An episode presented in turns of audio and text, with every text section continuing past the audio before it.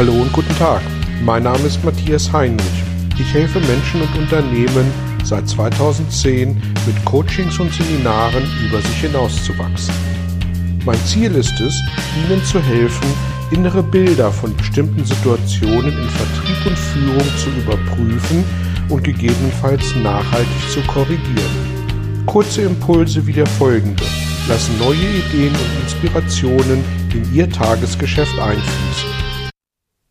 Ja, hallo und herzlich willkommen zu einem weiteren Belgian-Impuls. Heute wollen wir uns mit der Frage beschäftigen, was passiert, wenn wir Sand im Getriebe unserer Abteilung haben, wenn die Stimmung in der Abteilung schlecht ist und vor allem uns mit der Frage beschäftigen, wer dafür verantwortlich ist, das wieder zu beheben. Ich denke, Sie kennen das alle. Frei nach dem Motto, früher war alles besser, haben wir früher zusammen in der Abteilung Mittag gegessen, wir haben gemeinsame Partys gefeiert, wir haben Weihnachtsfeiern gefeiert, wir sind vielleicht zusammen kegeln gegangen, aber seitdem das und das und das passiert ist, nee, da ist irgendwie der, der Dampf raus und die Luft raus und irgendwie mache ich jetzt hier nur noch meinen Job 9 to 5. So richtig Spaß macht's mir nicht mehr. Und ich denke, dass es ganz, ganz wichtig ist, wenn es Streitigkeiten und Reibereien im Team gibt und dass das passieren kann, ist gar keine Frage, dass wir möglichst offen und konstruktiv damit umgehen. Weil, wenn diese Situation länger Bestand hat, dann führt es natürlich zu Demotivation bei den handelnden Personen. Und Demotivation führt dazu, dass Menschen sich in ihrem privaten Umfeld entsprechend darüber äußern. Also bei mir auf der Firma läuft gerade das und das nicht richtig und eigentlich macht es mir irgendwie alles keinen Spaß mehr. Befeuert durch die sozialen Medien und das Internet landen solche Botschaften dann auch häufig eben in den sozialen Medien und führen in der Außenwirkung dann auch noch dazu, dass das Unternehmen insgesamt einen schlechten Ruf, einen schlechten Touch bekommt. Und die Bereitschaft, eine oder andere Mal vielleicht eine Extrameile zu gehen, die Bereitschaft, sich mit, ähm, mit den Prozessen, wie sie sind, auseinanderzusetzen, um zu schauen, was können wir verbessern, was können wir positiver gestalten, diese Bereitschaft sinkt, weil die Identifikation mit dem Unternehmen nicht mehr entsprechend da ist. Auch die Akzeptanz der Führungskraft sinkt mit zunehmender Dauer einer solchen Situation. Und am Ende die Menschen, die äh, häufig Potenziale haben, die gut aufgestellt sind, die machen sich Gedanken, ob sie dann möglicherweise entweder die Abteilung oder das Unternehmen wechseln. Und deswegen denke ich, dass es sinnvoll ist, eine solche Situation zu sich anzuschauen und zu versuchen zu verändern. Ja, wer ist dafür verantwortlich? Und diese Frage geht für mich in zwei Richtungen. Das eine ist das Rausfinden der Ursache und das andere ist, was können wir in Zukunft tun, damit es nicht mehr passiert und wie können wir gut damit umgehen.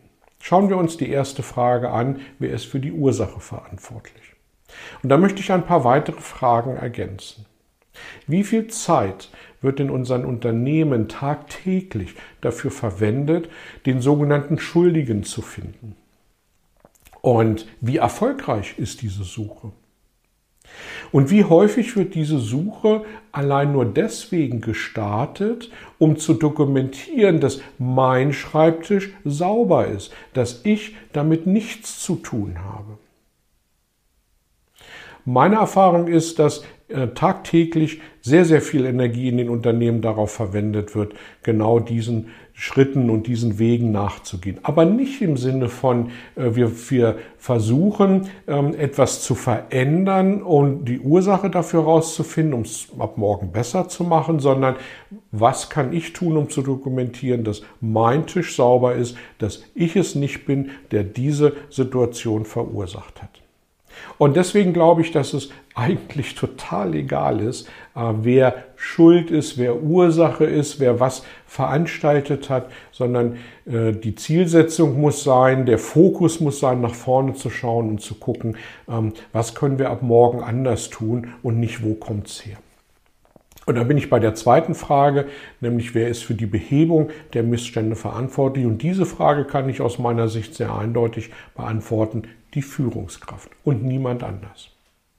Wichtig dabei ist, dass die Führungskraft, die direkte Führungskraft, ein eigenes Erleben, eine eigene Erfahrung an der Stelle hat. Also nicht reagiert aufs Hörensagen, frei nach dem Motto, der Müller hat Bockmist gemacht oder die Meier hat das und das getan ähm, und deswegen ist das und das passiert, sondern dass die Führungskraft wirklich ein eigenes Erleben hat, eine eigene Wahrnehmung hat.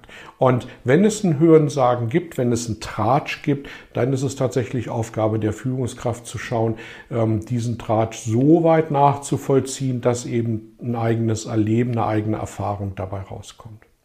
Ja, und dann ist die Frage, was kann ich als Führungskraft tun, um diese Situation möglichst früh zu beenden? Denn wenn ich als Führungskraft davor die Augen verschließe, wenn ich als Führungskraft darauf nicht reagiere, dann ist das gleichbedeutend mit einem Autoritätsverlust, weil mein Team weiß ziemlich genau, was bei mir ankommt als Führungskraft und dass ich als Führungskraft es A weiß und B nicht darauf reagiere. Und deswegen ist es wichtig, dass ich eben als Führungskraft da sehr frühzeitig und sehr konsequent einschreite. Wie mache ich das? Wenn schlechte Stimmung im Team ist, dann hole ich entweder das Team insgesamt zusammen oder diejenigen, wo ich das Gefühl habe, dass sie eine gewisse Verantwortung für die aktuelle, nicht für die Ursache, aber für die aktuelle Situation haben. Und dann stelle ich Fragen wie, ähm, wir haben ähm, folgende Situation, ich habe beobachtet das und ich würde gern von euch wissen, was eure Idee ist, damit wir das in den Griff bekommen. Und das, was natürlicherweise als erstes passiert, ist so etwas wie eine Rechtfertigung. Also die Menschen fertigen sich das Recht, warum diese Dinge so sind und dass es selbstverständlich nicht an ihnen, sondern an den anderen liegt. Und wenn wir uns auf diese Bananenschale begeben, dann können wir da nur ausrutschen und dem Thema abrutschen.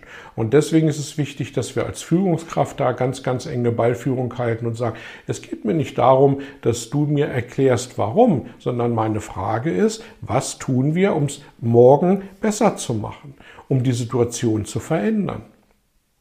Und es mag sein, dass die Menschen ein bisschen Zeit brauchen, um da für sich zu Lösungsansätzen zu kommen. Und dann sollten wir ihnen diese Zeit tatsächlich auch geben. Folgemeeting vereinbaren, nächste Woche um drei, dann setzen wir uns zusammen und dann hören wir uns die Vorschläge an, die dazu führen, dass es ab nächste Woche 3.15 Uhr besser wird.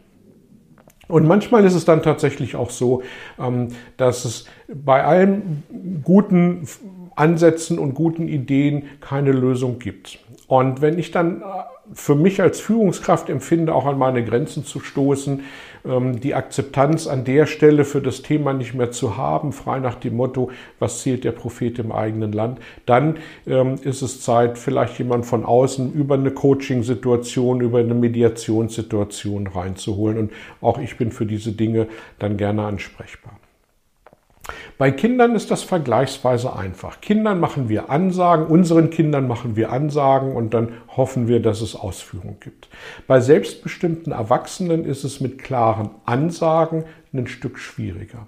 Aber eine klare Erwartungshaltung zu formulieren und zu sagen, ich erwarte von euch das, ich erwarte von dir das, ich glaube, das ist ein guter Weg für eine Führungskraft, da Führungsstärke auch entsprechend zu beweisen.